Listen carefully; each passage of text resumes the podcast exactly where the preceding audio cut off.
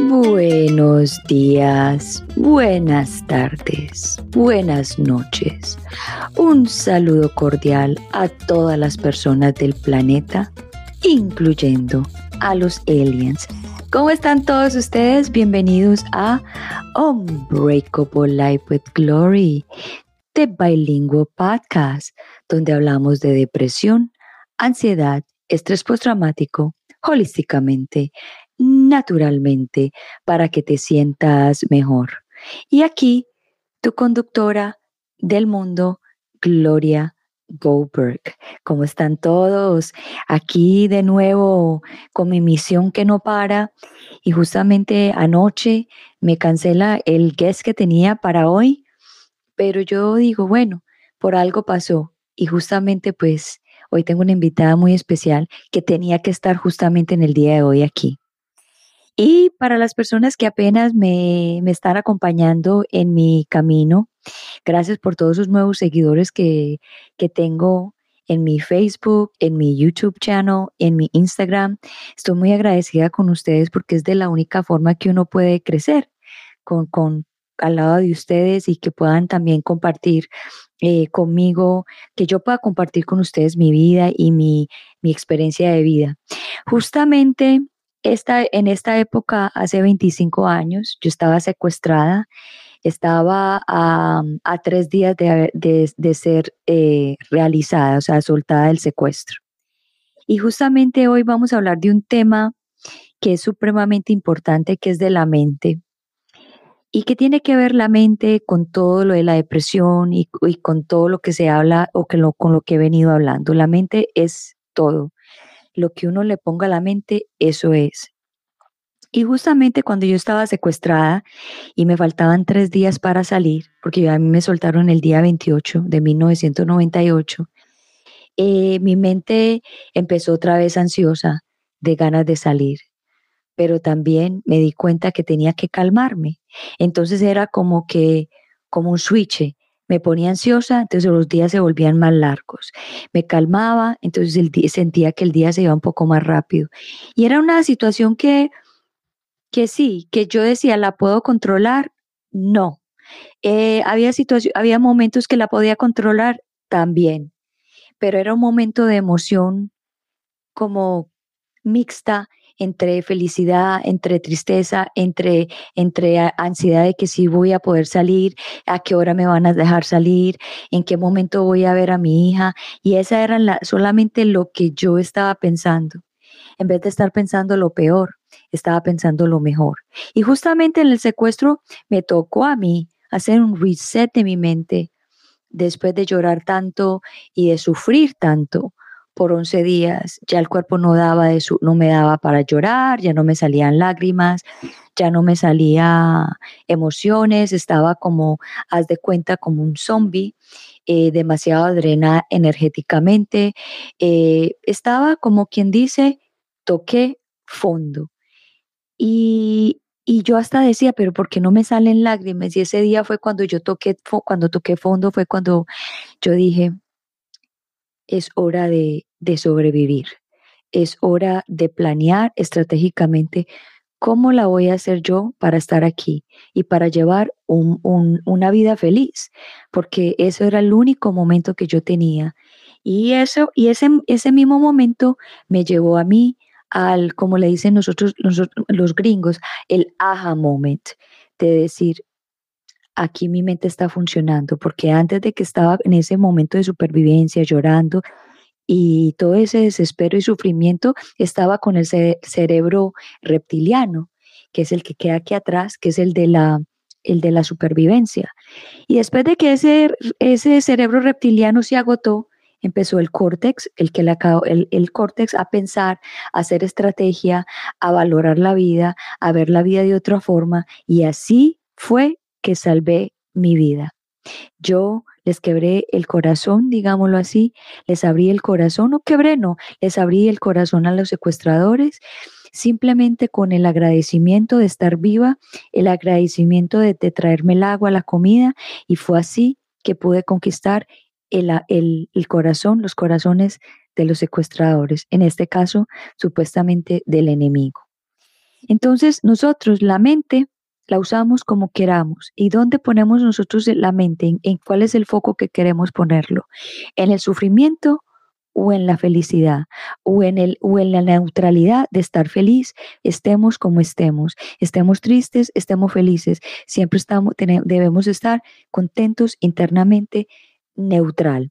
Pero para profundizar este tema, vamos a hablar con una persona muy, muy especial para mí ella es una coach life, una life coach, y ella nos va a venir a enseñar, a hablar de las técnicas que hay para reprogramar el cerebro, para salir de los traumas y cómo nosotros sí podemos, sí podemos salir, estar mejores y sentirnos mejor. So vamos a darle la bienvenida a Amparo Trunic a Unbreakable Life with Glory de Bilingual Podcast. Hola Amparo, buenos días. Hola, hola, ¿cómo estás, Gloris? Bien, ¿y tú cómo te ha ido? muy bien, muy bien. Por aquí ya dispuesta desde el amor a entregar eh, en este día lo mejor de mí a todas las personas, los seres que se acercarán a mí y con quienes tendré la oportunidad de compartir. Muy lindo lo que estabas diciendo, Gloris, qué belleza esa vida tuya y todo lo que has logrado trascender todas estas cosas que te han pasado, cómo has crecido en tu vida. Es que desde hace un año y algo que hicimos el primer podcast, nosotras, hoy veo una mujer renovada, una mujer hermosa. Eras hermosa también, pero ahora te veo con una alegría en tu cara, una dulzura que se refleja en ti, no tienes ni siquiera que decir nada, sino que de adentro se ve hacia afuera quién eres. Eres una mujer muy diferente el día de hoy. Así que te, que te veo muy bella y gracias por invitarme aquí a compartir este espacio contigo y con tus y con tu comunidad o con las personas que están contigo en estos podcasts. Me imagino que, que como no los vemos aquí, porque no, no, no comprendo bien este sistema cómo funciona, pero me imagino que todos los que te siguen van a verlo y bueno, qué rico entregar lo mejor de nosotras hoy. Qué belleza. Amparo, gracias por esas palabras tan hermosas. Eh, las, las, las acepto Gracias porque de eso se trata. Muchas veces nos dicen todas estas cosas bonitas, honrar a la otra persona y uno dice, ay, sí, gracias, gracias y acepto estas palabras tan hermosas.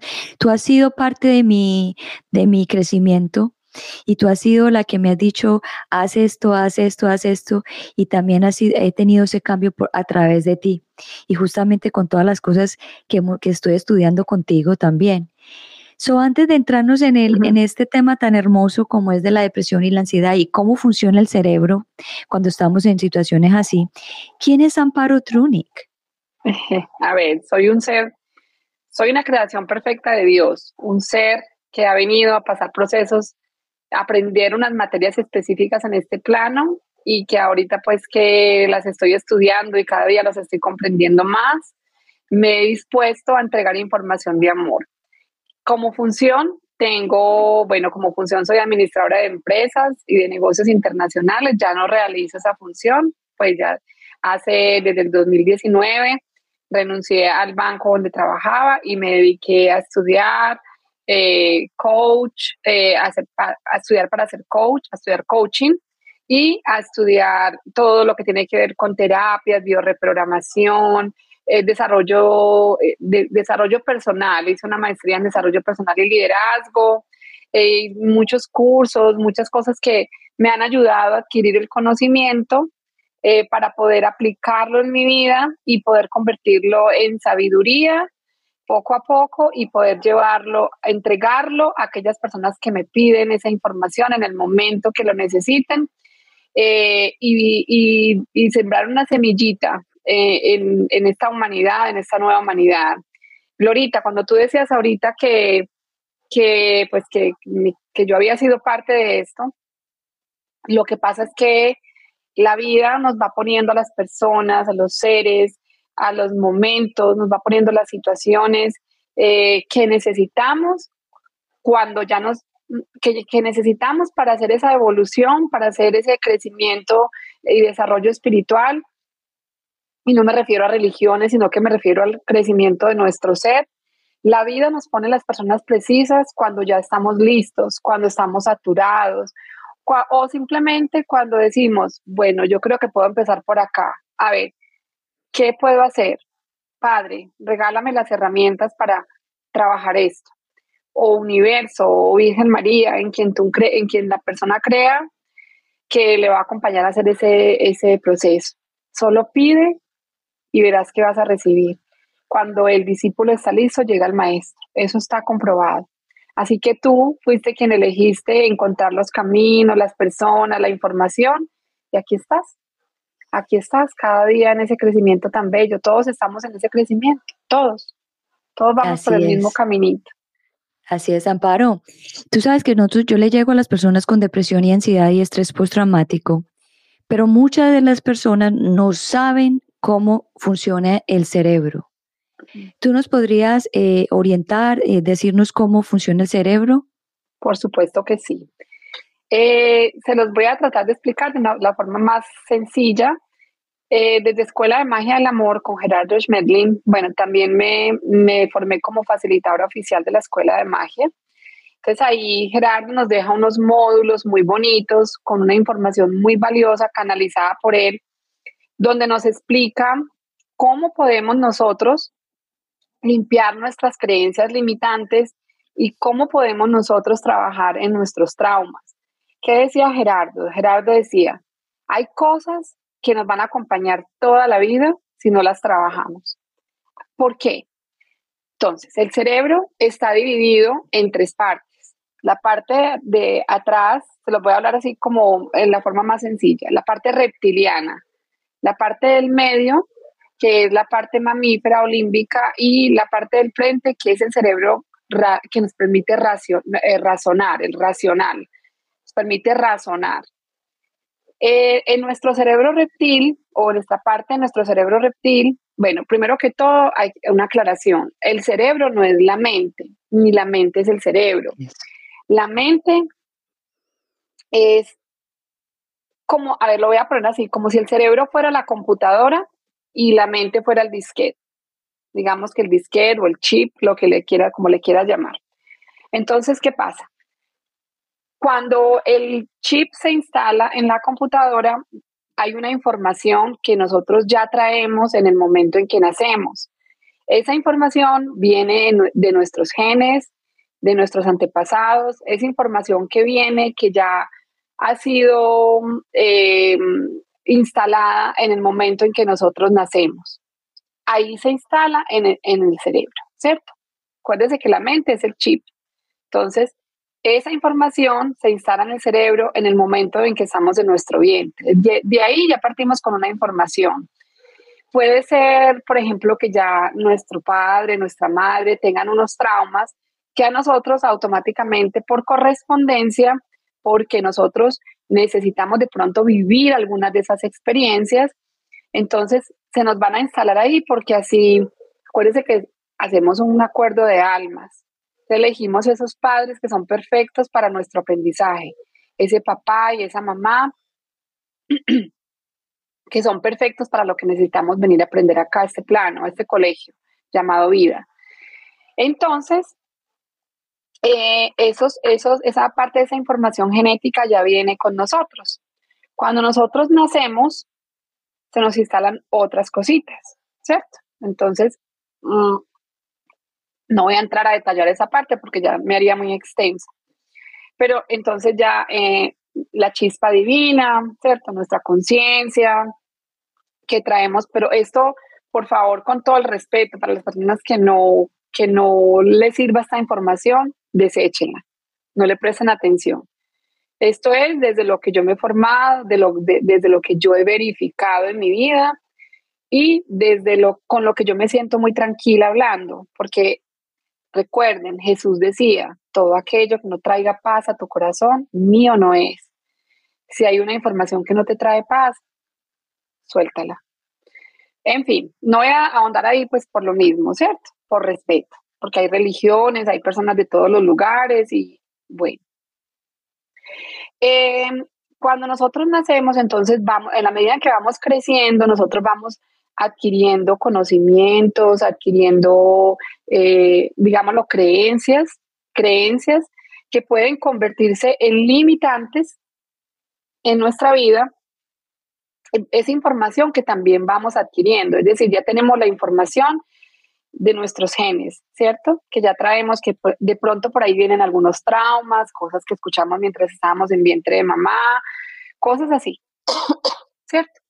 Y cuando vamos creciendo, eh, en nuestro cerebro, esos, esos traumas que tenemos generalmente se instalan en el cerebro reptil, es decir, les había dicho que el cerebro tenía esas tres partecitas, es como decir la computadora dividida en tres, eh, tiene el software, ¿verdad? Entonces, Como tres programas. Sí, por ejemplo.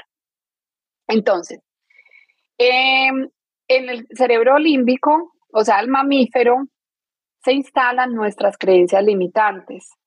¿De dónde vienen nuestras creencias? Digámoslo, creencias. Nuestras creencias vienen de nuestros cuidadores, de nuestros amigos, de los profesores, de nuestros padres, de lo que nos dijeron, de lo que no nos dijeron, de lo, del bullying, de todo lo que nos pasó en la vida, digamos, se instalan cuando somos niños, se instalan unas heridas también cuando nacemos. Hay una herida del abandono que es al sentir que nosotros salimos del vientre de mamá y nos sentimos como me sacaron del lugar de donde yo estaba bien, ahora qué voy a hacer, por eso lloramos, a ver esa luz porque estábamos allá metiditos con mamá, pero nos sacan y qué vamos a hacer. Es una herida que todos la tenemos, la herida del abandono, nos sentimos en, algún momento inconscientemente abandonados, eh, pero bueno, ya, ya eso sería como entrar a hablar de las heridas, pero no lo vamos a hablar en este tema. Sin embargo, es importante como hacer ese énfasis ahí porque hay, la mayoría de las heridas se instalan entre los 1 y 3 años. Y pues están las cinco heridas del alma, ¿cierto? Que eh, muchas de ellas se instalan porque hubo rechazos de pronto en el embarazo de mamá, inconscientes, porque recordemos que los padres son perfectos, nosotros los elegimos. Si nos, si, nos rechazaron, es porque así nosotros lo elegimos, ¿sí? Para nuestro aprendizaje. Entonces, no se trata de buscar culpables. ¿Qué pasa? Mientras vamos creciendo se van instalando todas esas creencias limitantes. También se pueden instalar algunos traumas. Te voy a explicar la diferencia entre esos dos. Ah, bueno, pero primero termino de explicar la parte del cerebro, que es la parte frontal, donde está nuestro cerebro, nuestro cerebro racional, eh, que en el cerebro racional es o sea, tanto los animales como nosotros tenemos esos cerebros, sino que simplemente los animales no tienen desarrollada la parte racional, es decir, ellos no piensan, ellos no, no razonan como nosotros, ¿cierto? Nosotros sí. Nuestro cerebro racional, el, el de frente, es el más desarrollado de todos los cerebros, de los otros dos.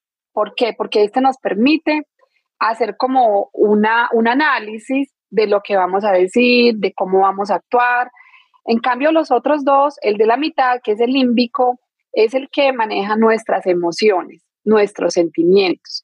Entonces, por eso a veces nos sentimos bien, a veces nos sentimos mal, a veces nos parece feo, a veces bonito, gordo, flaco, malo, bueno, esa dualidad. ¿Por qué? Porque está regido por nuestros sentimientos y emociones. Y mientras exista eso, existe la dualidad. Y el de atrás es el reptil, es el que reacciona. El reptil, por eso se llama así, es el cerebro que está más, mm, el que usan más los reptiles, por ejemplo, las culebritas, las, pues, las serpientes, ellos están a la defensiva, ¿cierto? Entonces, ¿cuál es la función de ese cerebro? La función de ese cerebro es defender la vida o huir, ¿sí? O hacerse el muerto. Pues eso nos lleva como a esas tres cosas.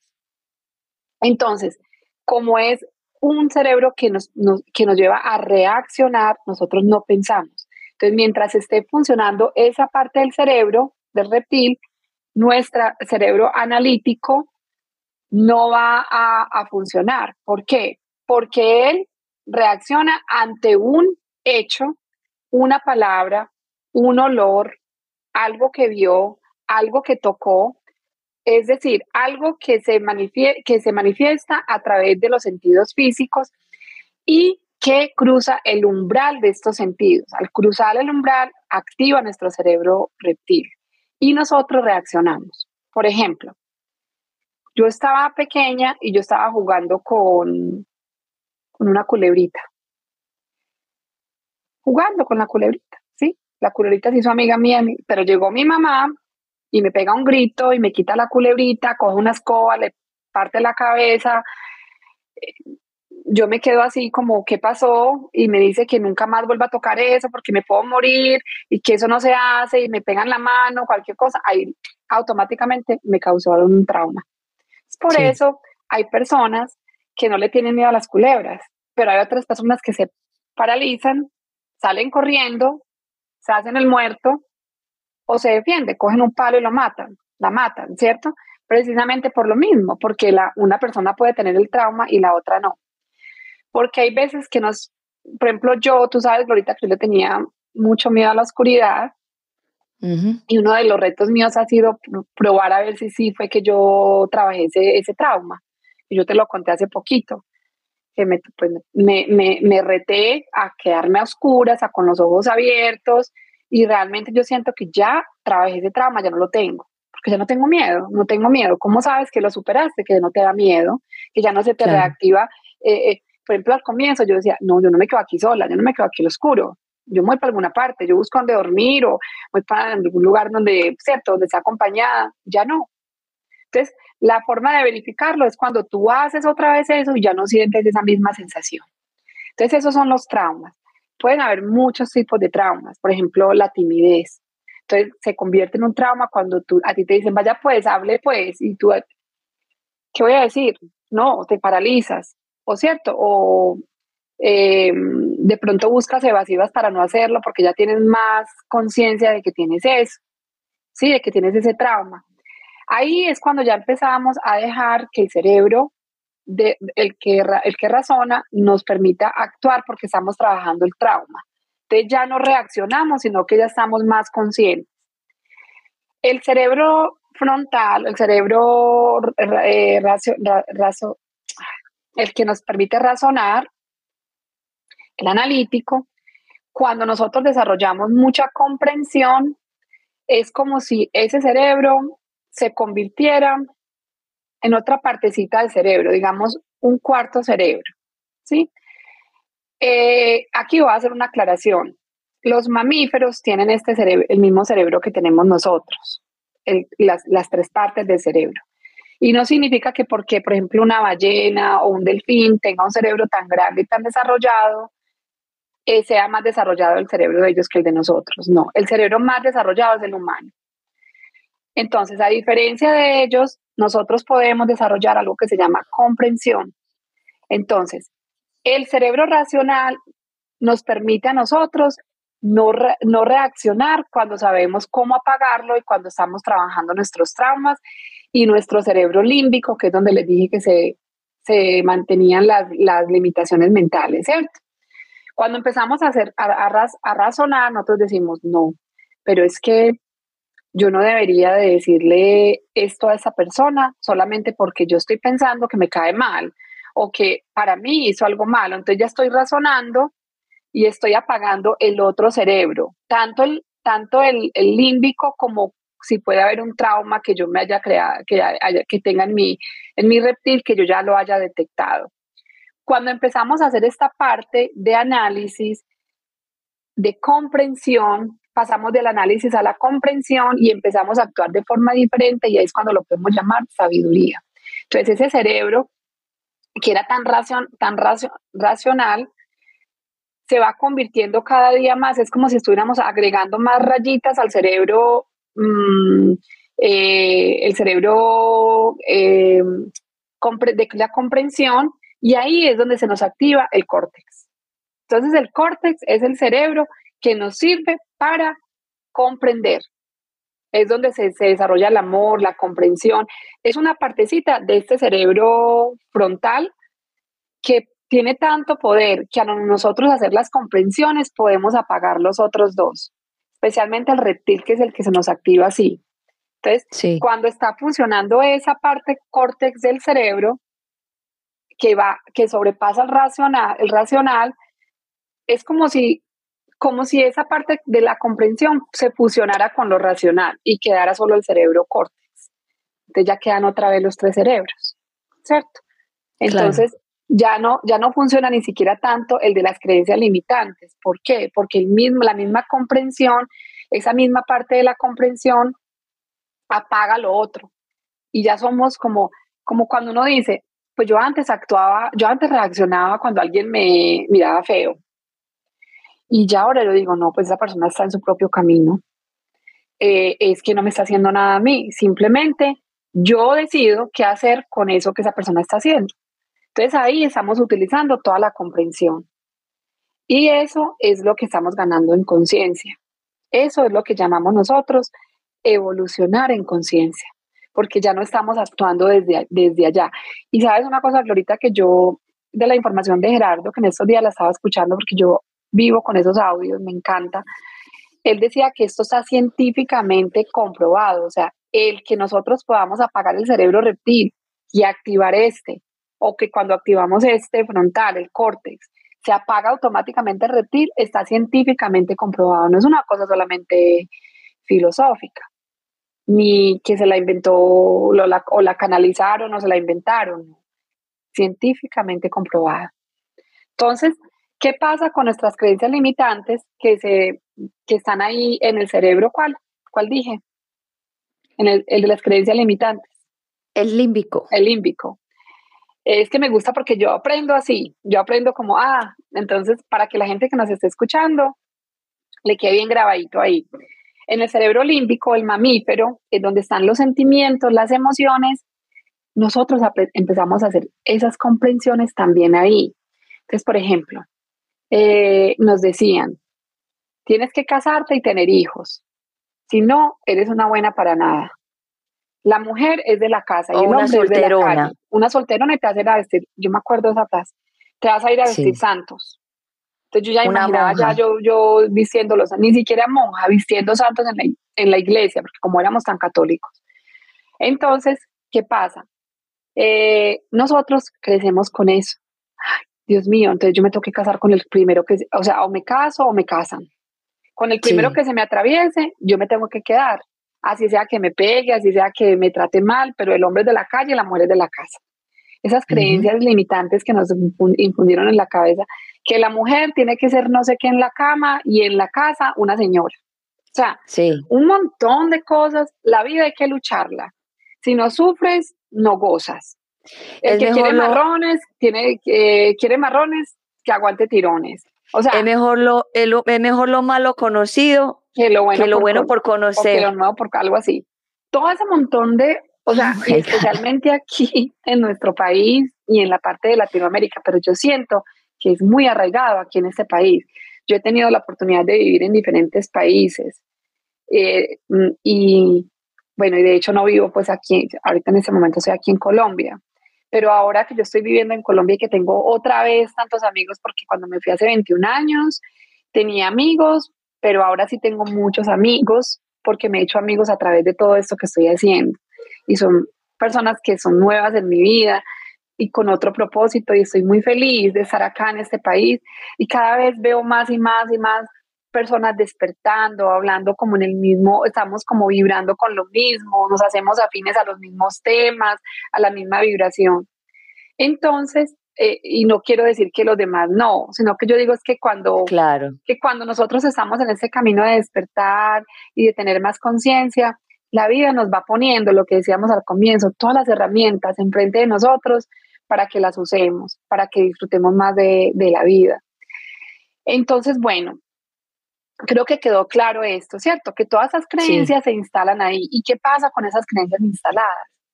Que los resultados que nosotros obtenemos en la vida no son satisfactorios. ¿Por qué? Porque como esas creencias nos dijeron a nosotros que tenían que ser así y nosotros no la creí, lo, nos lo creímos.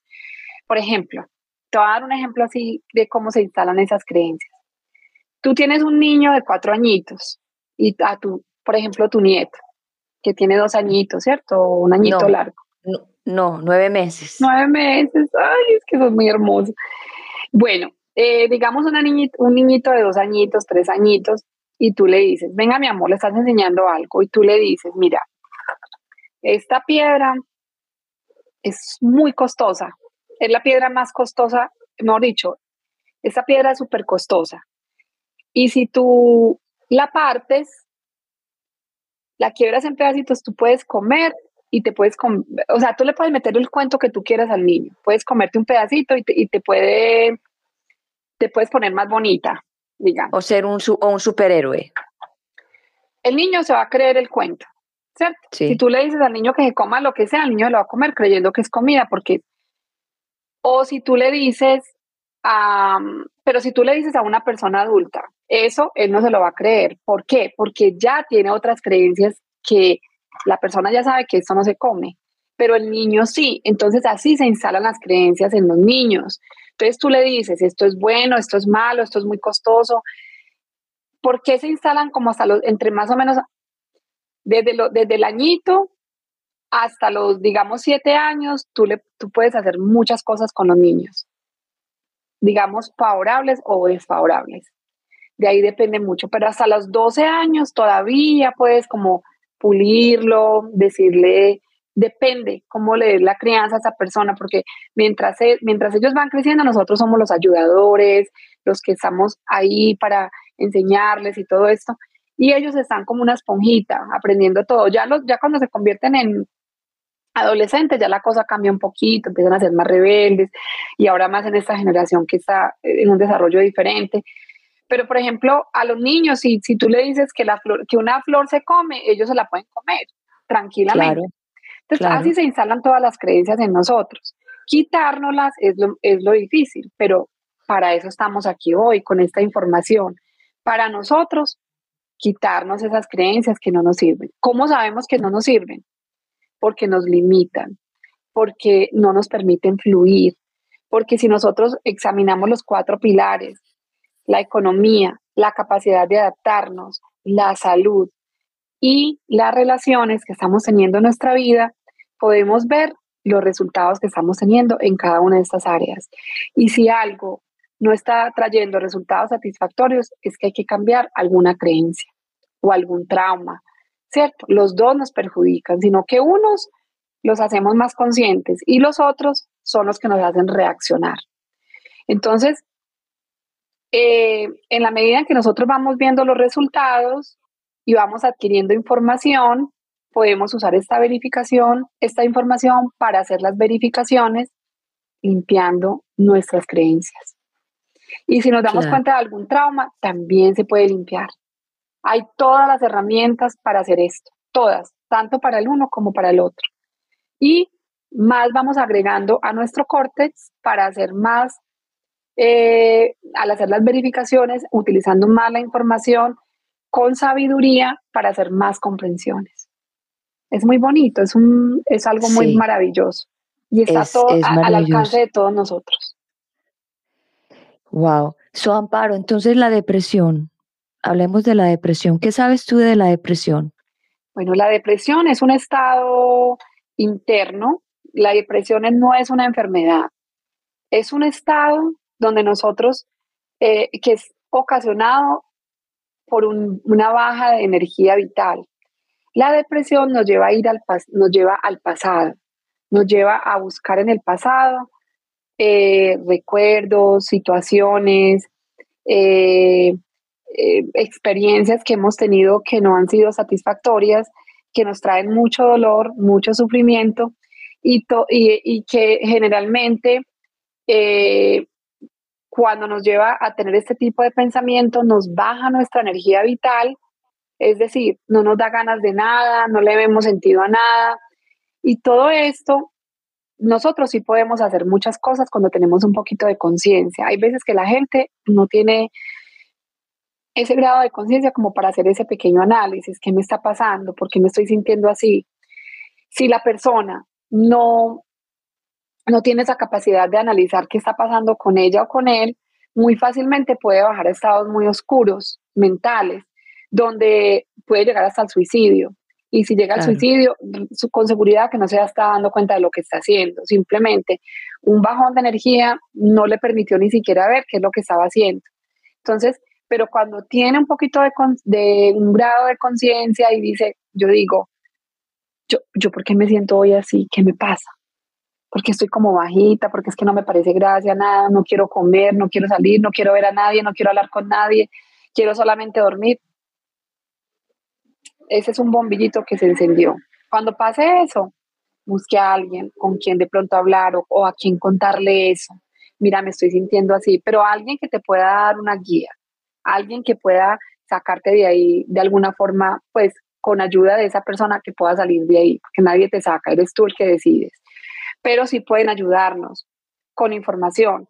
Eh, llama a alguien que te diga, mira, ¿qué hago? Ah, entonces, mira, duerme, duerme un poco, descansa, descansa tu mente. Yo cuando no duermo bien, yo me levanto como con la cabeza embombada, yo, ay, no, no dormí bien, siento como un desaliento, como que no me provoca nada, y yo vuelvo y me acuesto. Así sea que no duerme, pero descanso mi mente. Pongo una meditación, pongo una música que me relaje, respiro. La respiración me ayuda mucho a volver otra vez como, vea, tan sencillo como tomar tres respiraciones profundas, tan sencillo como es. Y ni siquiera nos damos tiempo, y no cuesta nada, y ni siquiera nos damos, nos damos cuenta de que esa herramienta está ahí y que es tan fácil usarla y que nos hace, vea, un clic así. Tomar agua, eh, comerse una fruta, comerse algo que lo nutra, que nutra su cuerpo. Cuando su energía vital esté así, baje a algún parque, vaya a un lago, eh, conecte con la naturaleza, la tierra todo lo transmuta, los árboles transmutan toda esa energía de nosotros. Entreguémosela a un árbol, ellos son poderosos, con seguridad. Eh, no es que abrazar un árbol que, ay, que es que es un cliché y todo el mundo dice lo mismo. No, experimentelo, vaya. Sí. Cuando regrese, uno se siente, a mí me ha pasado que yo, yo he tenido esos momentos así como de bajones. Yo me voy a la naturaleza, abrazo un árbol y me regreso. Y en ese momento que yo abrazo el árbol, como que me mareo, como que, como que le entregué todo al árbol y yo me quedé como, ah, como que siento como un mareo. Y cuando regreso a la casa, como nueva, me doy un baño, nueva, nueva. Ellos son muy lindos, la naturaleza es muy hermosa. Son muy lindos. A mí me encantan también. Yo, yo soy un, un, tree lover. Yo cada rato le doy besos, los abrazo, les doy gracias porque el oxígeno y todo. Y, y lo que tú dices es verdad. Cuando uno está caído, la mejor medicina, vaya a abrace un árbol, un rato, vaya 10, 15 minutos y quédese ahí. Y, y quizá mucha gente no lo hace, que porque qué pena que, que dirá la gente que está loco porque está abrazando un árbol, pero, pero ¿qué importa? ¿Qué importa? te estás, sanando, te estás, estás botando toda tu, tu suciedad en ese árbol, todo lo que tú tienes internamente. Exactamente, exactamente. Entonces, sí, o sea, ¿qué nos traen los estados depresivos? Eh, miedo, angustia, sufrimiento, estrés, esclavizan la mente, de, pues nos vuelven esclavos de nuestros pensamientos negativos. Y, y, aparte de eso, pues nuestra, nos traen muchos problemas. Digamos, no problemas, situaciones difíciles, porque no hay problemas. Desafiantes, desafiantes, desafiantes. ¿En dónde? En nuestra convivencia, nos traen conflictos, eh, fracasos en la vida, eh, o fracasos no, nos llevan a cometer muchos errores que no son, que, que al final del día los resultados van a ser muy negativos y muy insatisfactorios. Entonces sí, o sea, un estado de depresión esclaviza nuestra mente. Entonces, cuando te sientas así, busca, busca alternativas, porque hay mucho, hay mucho por hacer. Entonces, lo que les decía, es producido por qué? Por un descenso de la energía vital, que se manifiesta como en un decaimiento de ánimo, de frecuencia, hay una pérdida, digamos, mm, a veces total, cuando te decía que, bajan a, que uno baja a estados muy oscuros, o parcial, de entusiasmo por la vida. Sí. Y genera muchos estados de confusión mental. Sí, porque eh, tú no sabes, no piensas con claridad. Entonces manifiestas apatía, tristeza, desazón, nostalgia, angustia, desaliento, dejadez, la dejadez, el abatimiento, el deseo de no vivir más. Todo eso. Entonces, la, depresión, en, en otras palabras, limita limita totalmente la posibilidad de ser feliz y de disfrutar de la vida, de las relaciones. Eso, a eso nos lleva a estados depresivos. Así que cuando tú te sientas así, dime. No, no, dale. Cuando, me, cuando se sienta así, ¿qué? Hacer lo que, les, lo que les dije. Inmediatamente buscar a alguien. Si tienes una persona con la que te puedas desahogar, búscala, dile, mira, ven, me está pasando esto, ¿con quién puedo hablar? Porque hay cosas que nosotros no podemos hacer solos, hay cosas de las que necesitamos el acompañamiento, lo que les decía al comienzo. Hay cosas que si no las solucionamos nos acompañan para toda la vida y ese acompañamiento no va a ser muy placentero, no va a traer buenos resultados. Así es. ¿Y qué sabes tú de la ansiedad? Y la ansiedad es un estado diferente al, a la depresión que nos lleva a buscar hacia el futuro. Es como esa, esa, esas incógnitas que nos hacemos. ¿Y qué va a pasar si? ¿Y mañana qué? ¿Y qué si no tengo esto? ¿Y qué me pasa si? De ahí, de ahí, yo diría, mm, yo diría que ahí se radican muchas creencias limitantes. ¿Cierto? Esas creencias limitantes nos llevan a esos estados de ansiedad. ¿Por qué? Porque creemos que solo lo que tenemos en ese momento es, es lo que podemos tener y ya, y se acabó el mundo. Y lo que nos dijeron es así y ya, porque así yo crecí, porque es que así me lo dijeron, porque es que así lo aprendí y no hay alternativas. Entonces, ¿qué va a pasar si? Entonces, ¿qué va a pasar si no? Entonces, ¿qué si, si yo no tengo con qué pagar la casa y me la quitan? Entonces me van a tirar a la calle, entonces, voy, mejor dicho, se nos empoma la mente, una armamos la película. la película, la película. Entonces la depresión va al pasado y la ansiedad va al futuro. Y los dos nos traen cosas muy malas. Y nos perdemos de, y nos perdemos del presente, donde tenemos que estar siempre. Así es. Porque es que nadie sabe lo que va a pasar en el futuro y ya lo pasado ya pasó, eso fueron cosas que te dieron para que aprendieras y cogieras tus herramientas para poder navegar en esta vida. Porque es. que la gente es que dice que la vida es muy difícil, no, es desafiante. O sea, cambiemos la palabra difícil por desafiante, porque es que difícil ya es una palabra muy fuerte, muy pesada. Desafiante es like, uh, desafiante, like, uh, ¿qué puedo hacer yo aquí para mejorar esta situación en la que estoy? Sí, es que la verdad es que es, es nuestro, a ver, si nosotros nos, nosotros nos concientizamos de que esta vida es una escuela, de que esta vida es una escuela donde vinimos a aprender, hagan de mm. cuenta, vean, es que es tan fácil, es tan fácil cuando nosotros lo vemos así. Hagan de cuenta que todos llegamos acá con un penso y hay que estudiar unas materias. Entonces, por ejemplo, yo entro a estudiar primero de primaria y en ese primero de primaria a mí me dan matemáticas, sociales, bueno, lo que sea. Y a mí no me gusta sociales. Es que no me entra sociales y no me entra sociales. Yo puedo reprobar esa materia. Igual tengo que repetirla. Nosotros podemos tomar descansos y salir de ahí un ratico, ir a, a unas vacaciones, pero sí o sí nos toca volver a aprender lo que tenemos que aprender porque vinimos con ese penso. Y, ese, y esa materia no se pasa con 499.9999, no, 5 o nada, para que usted pueda aprobarla y seguir al siguiente nivel. Así es la vida. Pues les estoy dando, nosotros en la vida real sí pasamos con, con 3.0. Pues aquí en Colombia, yo no sé si ya todavía será 3 o, será 9, eh, perdón, 10. Si será 5 o será 10 el máximo.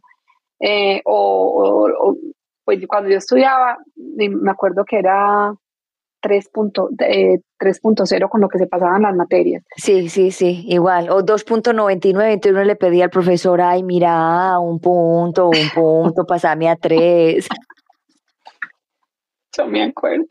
Yo, también, yo hasta le daba whisky, botellas de whisky al profesor para que me pasara la materia de química, porque era una, no, ay, mejor dicho, química no la entendía yo, pero para nada. Ay, no, yo me acuerdo que, ay, no, no, especialmente en la universidad, es que yo, era, yo, no, era, yo no era buena estudiante, pues no. No, no, no era buena estudiante para los estándares que me habían metido en la cabeza que tenía que ser no sé cómo, no, yo creo que yo más que todo era más, yo era rebelde, ¿sabes por qué, Glorita? Porque yo, yo no estudiaba, entonces yo lo que me sacaba, me lo sacaba era ahí como, o sea...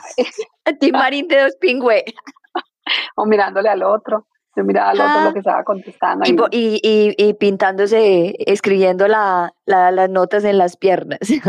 Los pastelitos. Yo, me, ¿Dónde era que me escribía? Yo en las piernas, no. Yo hacía los papelitos pequeñitos y los metía. No, qué locuras. Esas ganas de aprender de uno. Aquí ah, estábamos en este colegio de vida no podemos hacer eso. Aquí sí no Estamos con el cerebro reptiliano cuando estábamos estudiando a la defensiva. ¿qué, ¿qué, vamos a hacer? Hay que si no paso, me van, a, me van, a, me, va a pegar mi mamá, me van a castigar. No, voy a me van a salir, me van a quitar las vacaciones. me van a decir que yo no soy, no soy lista como mi compañera, como mi vecina, que es tan bonita, que es tan buena, que hace todo bien. limitantes. Claro. Pero acá no podemos. Acá ya nos entregan el pensum. Entonces, ¿cuáles son?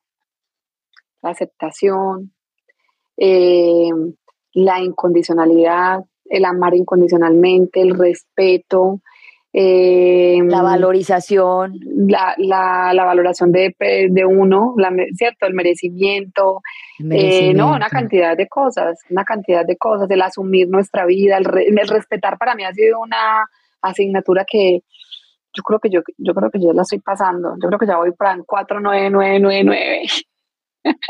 yo espero yo, en la, en la, yo en la valorización voy en la 4.8. ah, yo ahí voy también no tan arriba. Yo creo que ahí tú me vas ganando por unos punticos, pero bueno, ahí voy. Pero Mira, te voy a hacer otra pregunta. Las cinco heridas que son el abandono, el rechazo, la humillación, la injusticia y la traición. ¿Estas cinco heridas son cinco materias también de la vida? A ver, las cinco heridas, como yo las, pues, las he em, estudiado y lo que he aprendido pues de ello, eh, son heridas que generalmente son causadas dentro de los, digamos, de los, del uno a los tres años, de los uno a los tres años. ¿Qué pasa? Son heridas que se, eh, que se implantan en nuestro inconsciente y vienen a, salir cuando nosotros crecemos, nosotros nos damos cuenta de que algo no está funcionando eh, y empezamos, cuando empezamos a mirar qué son las heridas, nos empezamos a dar cuenta por nuestros comportamientos, por la forma como actuamos, que tenemos muchos circuitos, o sea, limitaciones mentales o traumas y esos traumas han, o, sea, esos circuitos se derivan de algunos de los traumas. Por ejemplo, miedos, el miedo a enfrentar, el miedo a, el miedo a perder, el miedo a morir, que son los cuatro miedos, enfrentar, morir, eh, perder y, el miedo a el miedo a enfrentar, a morir, a perder y el miedo a qué más. Me olvido el otro. Bueno, los cuatro miedos reyes. Eh, entonces, eso se manifiesta. A, partir de esos miedos hay un montón de traumas que están alineados con esos miedos. Morir, enfrentar, perder, se me olvidó el otro. Al abandono, y el miedo al abandono, los cuatro. Entonces, son muy relacionados con las heridas. Entonces, por ejemplo, eh, yo estoy en el tele, yo estoy, yo estoy con, yo estoy en el teléfono hablando con alguien, texteando, y llega mi niño de un añito. Mami, mami, eh, ayúdame, ayúdame, necesito ir al baño. Yo le digo, espera un momentico que estoy ocupada, espere. Ahorita un momentico, espere un momentico. Y el, niño sigue y sigue, no, no, no, pero espérate, que es que estoy ocupada. O sea, esa bobadita, esa bobadita le causa al niño una herida. Esa bobadita. Sí. Eh, ¿De qué? Del rechazo. Sí. Es, yo, eh, el teléfono es más importante para mi mamá que yo que yo que tengo una necesidad y le estoy pidiendo ayuda. Yo no soy importante. Em, ¿Qué más? Em, estás en la, en la escuela y salieron todos los niños del colegio y yo salí con ellos, tengo tres añitos, salí con ellos y todos los papás llegaron a recoger a los niños, todos, menos el mío. Yo me quedo ahí, todos se fueron y yo me quedé ahí solita, esperando que llegara y no llegó, no llegó, pasaron 15 minutos y yo me pongo a llorar, ¿qué pasó? No me van a recoger, ¿qué pasó? Me abandonaron, me abandonaron. Ahí está la herida del abandono. A partir de ahí, podemos vivir con eso para siempre. Entonces, ¿qué hacemos? Con tal de que a mí no me abandonen, yo hago todo lo que sea, pero no me abandonen, porque esa herida está ahí atrás, en el inconsciente. Y nosotros inconscientemente hacemos todo por el otro para no estar solos, para que no me dejen. Ese es uno de los pocos factores del abandono, pero hay muchos. El, el de la valoración. Entonces yo pongo al otro por encima y no importa que yo, que yo me, me apacharre, que pase lo que sea, eh, pero con tal de que esa persona esté bien, con tal de que yo la ponga arriba esté feliz, que la otra persona esté feliz y deja uno de estudiar, de trabajar, de hacer un montón de cosas por complacer a la otra persona eh, para mantener una armonía y una paz y uno cree que es que ese es el amor y la dedicación y, y, todo lo que uno tiene que tener por, por, la otra persona. Estoy, por ejemplo, cocinando y estoy haciendo unas, unas, unos panes tostados y apenas tengo dos panes. Pues se me quemó uno y el otro quedó muy bonito. Pues a mí no me gusta el pan quemado, pero yo le doy a la otra el bonito y yo me como el quemado, porque es que la otra merece lo, más bonito. En vez de partir el bonito y tirarle el quemado, ¿sí o no? Ah, bueno, me quemo este, pues comámonos este entre los dos. Pero así, o sea, de esa forma son cosas tan tontas, tan tontas, pero son formas como nosotros nos comportamos que nos van diciendo lo que hay que, lo que, hay que arreglar. Nos dan un vestido y entonces lo guardamos. Ese vestido me lo voy a poner en una ocasión muy especial. Pasan dos años, tres años y el vestido con la etiqueta ahí guardado. Nunca llegó la, nunca, yo no soy tan especial que, yo soy tan poquita cosa que nunca tuve nada especial. Nunca llegó el momento de poner el vestido. Yo me estreno siempre todo lo que, lo que yo llega, yo me lo, estreno en, la tienda. Yo a veces me lo pongo en la tienda, me lo pongo al puesto. Ah, sí, bueno. Hecho los viejos en la bolsa. los zapatos también. Por eso. Sí. Imagínate. Sí. Qué cosa tan, tan impresionante todo este tema tan importante. Amparo, contarnos del taller que va a haber en Medellín, porque yo sé que ustedes hacen varios talleres alrededor del mundo, Bogotá, México, Argentina, ahora Colombia y prontamente Estados Unidos. Contarnos el que va, el que, el que va a pasar ahorita en Medellín. Inclusive nosotros hicimos uno en Miami de los traumas. Sí, por eso. Muy bonito. Sí, sí, pero yo sé que va a volver otro más pronto también, este año. Bueno, a ver, en este momento yo estoy estudiando neurofitness con la neuroentrenadora Marisa Cardoso. Es una mujer muy sabia eh, que nos ha traído información muy valiosa. Y lo que más lindo me parece y por lo que más he conectado con ella es porque ella tiene la información de Gerardo Schmedlin, que es con la que yo me formé en la Escuela de Magia, y ella la tiene toda ya, es como si le hubieran colocado un chip con toda la información a ella. Entonces lo que hace ella con esa información es que ella estudia, lleva, lleva estudiando muchos, pero muchos años el funcionamiento del cerebro. Inclusive escribí un libro, que por acá lo tengo. Yo también lo tengo por aquí. Que se llama Transforma tu uh, biocomputadora. Tu biocomputadora, ah, mira, tú también lo tienes. Bueno, este libro Marisa me lo, me lo regaló cuando estábamos en el... Ahí está. lo regaló cuando yo, estábamos. yo le tengo que decir a ella que me lo firme. Ajá. Cuando ahorita que vienes a Colombia lo traes. Vamos a ver si llego allá. bueno, este libro tiene las herramientas para trabajar las limitaciones mentales, los circuitos, ella le llama circuitos mentales. El taller que vamos a hacer acá en Medellín, ah, bueno, el libro para los traumas no sé si ya tendrá, yo creo que todavía no lo ha sacado, ese es el de las limitaciones, porque son dos talleres diferentes, porque son dos cosas diferentes. Entonces en Miami hicimos el de los traumas, acá en Medellín vamos a hacer a estar el 4 de febrero haciendo un taller que se llama eh, una, una mente libre de límites y pueden contactarme ahí donde colocó Glorita en el WhatsApp eh, más uno, creo que hay que colocarle el más uno. A ver, sí, ya mismo lo coloco, espera. Eh, a ese número de WhatsApp, yo les, yo, la persona que me ayuda a mí o yo, eh, les puede responder los mensajitos. Y en el Instagram, que es coaching.mindempower, ahí está. el, el, de Instagram está sin, está sin el punto .com. Quítale el punto com. Ah, ok, a ver. Ese es mi Instagram. La página web es Coaching Mind Empower, pero esa no hay necesidad de ponerla ahí porque cuando ustedes entran al Instagram van a ver mi página ahí porque todo está linkeadito. Entonces, bueno, el 4 de febrero, aquí en la ciudad de Medellín, vamos a tener el taller de Una mente sin límites. Vamos a hablar, eh, Marisa y yo, bueno, yo voy a hablar la parte eh, teórica y Marisa va a hacer toda la parte práctica, incluyendo un pedacito también de teoría, donde va a dar las herramientas para eliminar las creencias limitantes. Primero que todo, para, para, mm, para detectarlas, para ubicarlas, ¿sí? para que nos demos cuenta de cuáles son las que tenemos. Por ejemplo, em, que se nos haga más sencillo, por ejemplo, cuando estamos hablando, cuando estamos teniendo una situación, como de darnos cuenta qué está pasando, cómo estoy hablando, qué es lo que estoy diciendo y qué resultados estoy obteniendo de esa situación. Entonces ahí el por qué, el para qué yo estoy viviendo esta situación, que me, claro. Eh, que el por qué yo me hice correspondiente con esto y para qué tengo que vivirla ahora. El por qué es qué pasó y el para qué es lo que voy a aprender.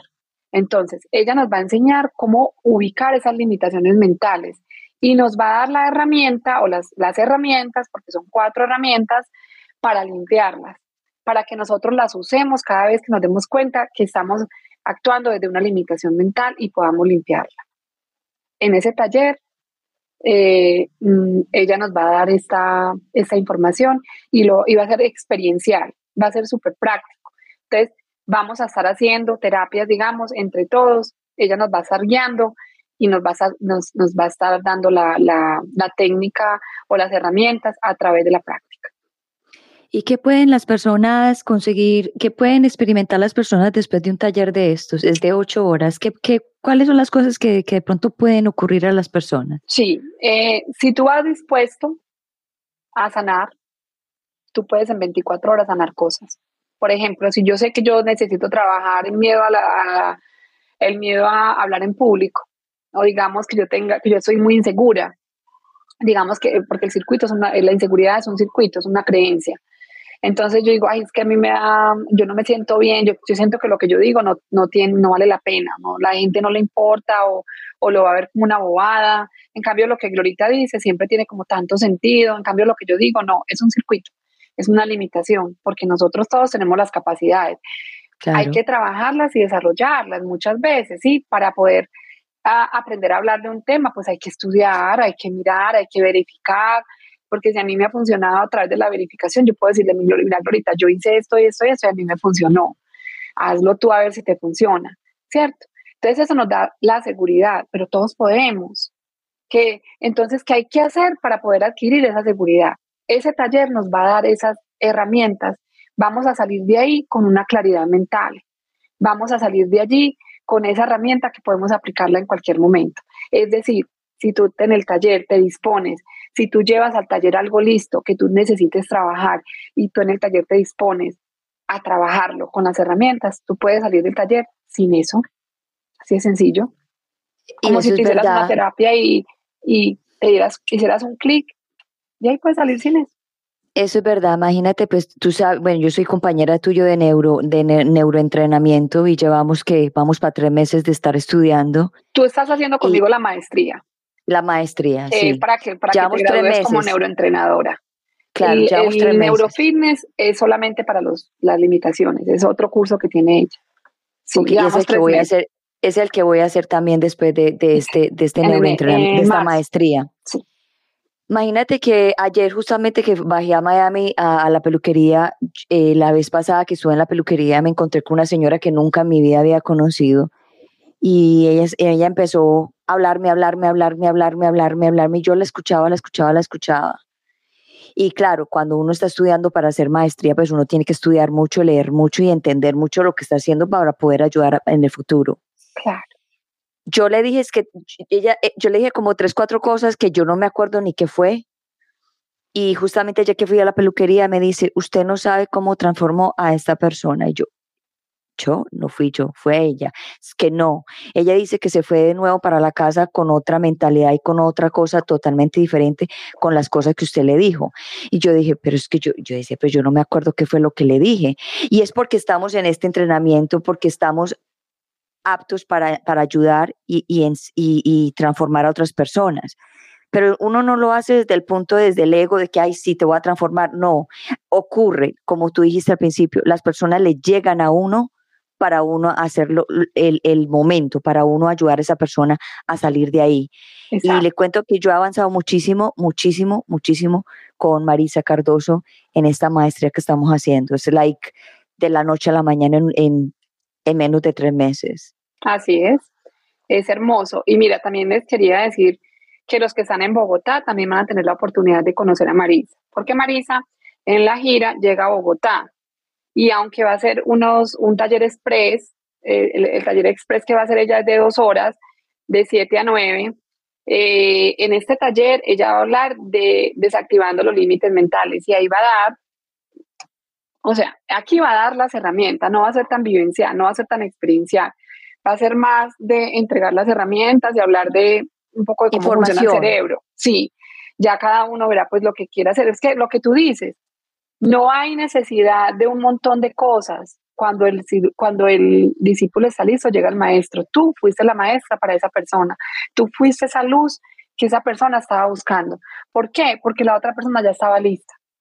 Lo que tú dijiste no fui yo, fue la información que yo le entregué y fue la disposición de ese ser para recibir lo que yo tenía para entregarle. Yo fui simplemente una mensajera. Pues tú fuiste una mensajera. Y qué lindo que uno pueda sembrar esas cosas tan maravillosas, esas semillitas tan valiosas en una persona, con las que ellos puedan ir a hacer un clic y ya. En 24 horas se puede hacer cambiar la vida. Entonces, mira, en Bogotá van a estar, lo va a leer acá. y también quiero que nos cuente quién, para que la gente que no sepa quién es Marisa Cardoso también le cuente el, el, el, el, honor, el, el honores causa que se acaba de ganar también. Bueno, Marisa Cardoso es, la, es una mujer que lleva estudiando mucho, mucho todo esto de este camino de, sabiduría, este camino, eh, ella ha estudiado, estudió ocho años filosofía, ella es médico, es eh, científica, ella vivió en Europa la mayor parte de su vida cuando, pues, cuando estaba más joven y estudió allá ocho años de filosofía, ella llegó a crear un millón de euros con la mente eh, y se dedicó toda su vida a estudiar cómo funciona el cerebro. Todo, todas las, herramientas y a, crear un paquete de herramientas para limpiar todo esto que, de lo que estábamos hablando ahorita, de, esas cosas que nos causan la depresión, la ansiedad, los traumas, todas estas cositas que nos, que nos llevan a tener unos resultados tan insatisfactorios. Ella se dedicó por muchos, muchos, muchos años a estudiar cómo funciona el cerebro, para hoy venir a darnos estas herramientas a través de las clases que ella da, de los retiros que ya hace, de los talleres. Y hoy, precisamente, hoy es que 27 o es mañana. Hoy es 25. Ah, 25, yo como adelanto el tiempo. El 27, ella va a recibir el premio de la, de la universidad, em, ya les voy a decir de cuál universidad. Es una universidad internacional de México. Ella va a recibir el premio de doctor honoris causa. ¿Esto qué, le hace? Esto le permite a ella enseñar espiritualidad en cualquier lugar del mundo, de la Universidad Internacional en Desarrollo Humano y Liderazgo. Esa es la universidad que le va a dar el premio a ella de doctor honoris causa. Se lo va a otorgar eh, el 27 y eso le va a... Ella fue eh, elegida por esta universidad, es la única latina que tiene este premio y que avala, la avala a ella para que ella pueda enseñar espiritualidad y ayudar a las universidades a cambiar el viejo paradigma de la educación. Es decir, en vez de estudiar de pronto cualquier tipo de religión, digamos, ir a una universidad católica, ya ella va a poder enseñar esa parte tanto científica, espiritual y mental en una clase, la va a poder entregar. Entonces es muy lindo que nuestras universidades empiecen a cambiar ese viejo paradigma para, para, implementar esto que es tan lindo, esto que, que al verificarlo podemos encontrar tanta paz con esta información. Ella va a poder hacer eso. Y los que estudiamos con ella, obviamente, pues vamos a estar también bajo el respaldo de, de ese título que ella recibe. Entonces, pues desafortunadamente todavía nosotros funcionamos con los títulos y los diplomas y todo esto. Entonces, esta información, esta información debe llegar a los padres, a los niños. Yo, yo te digo, yo con, con mi nieto y con mi hija, pues mi hija también está estudiando para ser eh, life coach y yo a ella también le enseño mucho de lo que yo aprendo y la verdad que estamos mentalizadas y enfocadas a criar ese bebé muy consciente para que ese bebé sea consciente también. Es que ya vino con otro chip ya vino con otro chip. Es que es el, el maestro de nosotras. es el que nos está enseñando. Glorita, entonces para la gente que está en Bogotá, eh, recuerden que el, costo del taller o de la conferencia que ya va a dictar, mejor, no es un taller, es una conferencia, como si una conferencia de dos horas, es el día martes 31 de enero, de 7 a 9 pm y tiene un costo de 90 mil pesos. Y va a ser, espérate, yo leo ¿Ese es en México? No, no, no, ese es en Bogotá. En México también está editando un taller, pero yo de ese no tengo toda la información. Yo creo que es hoy o mañana. creo que ya ese taller eh, no, lo tengo yo acá, pero les voy a decir el de Bogotá. Bogotá, martes 31, de 7 a 9 pm, en el Salón Social, Unidad Residencial Antigua, el Betía o el Betia, no sé cómo se leerá, en la calle 128A, número 7250, frente al colegio Montessori. Vale, tiene una inversión de 90 mil pesos y esta es el martes 31. Yo sí tengo la información de México, vea, la información de México es el sábado 28 de enero. Son ocho horas, es en el, en el DF y el costo es de 120 dólares y ella va a hablar de los neurotraumas. Es un taller que ella hace ya de ocho horas. Súper. ahí está la información para todos ustedes que quieran, los que están en México, los que están en Bogotá y los que están en Medellín. Y muy prontamente en el, en el 2023 de nuevo aquí en Miami y también en Texas, Houston, donde vive Amparo, ¿correcto? Así es. Y de pronto en otros lugares, porque estoy pensando también de pronto en Colorado. Eh, estoy haciendo algo con una niña que tiene un círculo de mujeres y está haciendo una labor muy bonita y me pidió colaboración eh, con pues como más o menos como unas pautas para ella hacer unos talleres que está haciendo. Una mujer divina, colombiana, hermosa, que ha tenido un proceso de vida también muy difícil y la vida la ha llevado a, entrar en este mundo de, eso tan bonito. Y ayer me contactó y me dijo que, que si podíamos hacer algo. Y Colorado, pues en Colorado hay unos portales divinos. Eh, es uno de los lugares, bueno, ya no hablemos de eso porque Marisa después contará, pero es uno de los lugares. Pues a mí me han dado muchísimas ganas de, me han dado muchísimas ganas de irme a vivir allá, muchísimas ganas muchas veces de irme a vivir allá, de cambiar Florida por, por Denver, Colorado, pero vamos a ver si, qué pasa. Así es. Amparo, llegamos a una hora. Gracias por estar aquí en Unbreakable Life with Glory de Bilingüe Podcast. Es un honor tenerte aquí, pero antes de irnos, yo sé que llevamos una hora y aquí pues no hay una, hora que hay que parar. Quiero que le dejes un mensaje a las personas el día de hoy que están pensando en quitarse la vida. Em, a ver, ¿qué les digo yo? La vida no es tan, no es tan complicada como creemos eh, recordemos que son aprendizajes que vinimos a hacer.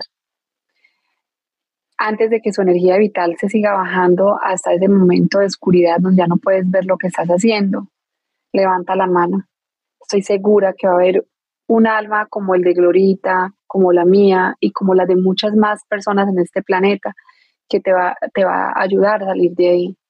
Todo tiene solución los problemas no son problemas, son situaciones que la vida nos entrega para que hagamos los aprendizajes que necesitamos hacer.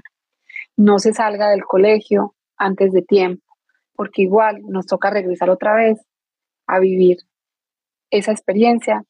Quién sabe de qué forma tendremos que volverla a vivir. Entonces no se escape del colegio. enfrente esa situación. Todo tiene solución. Todo tiene solución. Y hay formas de solucionarlas muy sencillas. No se enfrasquen en eso. Pidan ayuda, alcen la mano, levanten la mano. Duerman un ratico si tienen que dormir, levántense, cuando, cuando se levanten, levanten la mano y llamen a alguien. ¿Sí? No dejen que su mente los lleve a ese estado de oscuridad, se los aseguro que tiene solución. Todo, todo, todo, por difícil que ustedes crean que es, tiene solución. Si si le quitaron la casa, si se quedó sin trabajo, si la dejó el marido o lo dejó la mujer, si se le murió un hijo. Todo tiene una razón de ser. Pidan ayuda. Salgan de ahí. Busquen personas que lo puedan ayudar. Hay soluciones. Hay soluciones. Pregúntese cuál es el aprendizaje que necesito hacer con esto. Y la vida misma, Dios, el Padre, la Virgen, los santos, el ángel, en quien tú creas, te va a dar la respuesta te lo aseguro, que si te tomas tres minutos para hacer esas tres respiraciones y conectar con tu ser, tú vas a recibir la respuesta de lo que tienes que aprender de eso. Y se te van a abrir puertas. Se te van a abrir puertas, te lo aseguro. No te dejes llevar por ese momento. Puedes salir de ahí. Haga lo que hizo Glorita cuando le dijeron que iba a salir. Escúchenla. Mire, ella te da un ejemplo muy lindo de amor, de amor hacia ella misma. en medio de su miedo, no se dejó vencer de ese miedo, buscó el amor. Y el amor todo lo puede. En el amor encuentras todas las soluciones porque el amor es Dios y nosotros somos una partícula de Dios. Es decir, que también somos amor. Entonces busca aquí dentro de ti qué es eso que necesitas aprender y busca ayuda para que te ayuden a salir de ahí. Eso es todo. Wow, muchas gracias. Y yo para apoyar lo que dijo Amparo, a todas las personas que están pensando en quitarse la vida de hoy, si ustedes hacen y escuchan lo que Amparo les acaba de decir, que es un, es un mensaje poderosísimo, vas a poder ver la luz. Y si llegas a ver la luz, nos encantaría saber de ti, encontrarte para que tú seas un maestro también, para ayudar a otras personas a, detener ese pensamiento y a transformar las vidas de otros. Gracias a todos por estar aquí. Gracias, Amparo, por estar aquí, por ese hermoso mensaje. Voy a cerrar el programa y te veo pronto. Gracias, bueno, Glorita, a ti por invitarme, a todos por escucharnos. De verdad que bueno. Eh, fue un honor estar aquí otra vez contigo y qué energía tan linda la que se siente a través de esta pantalla. Puedo impregnarme de esa dulzura, de esa mujer poderosa que eres. Gracias infinitas y nos vemos en otro momento.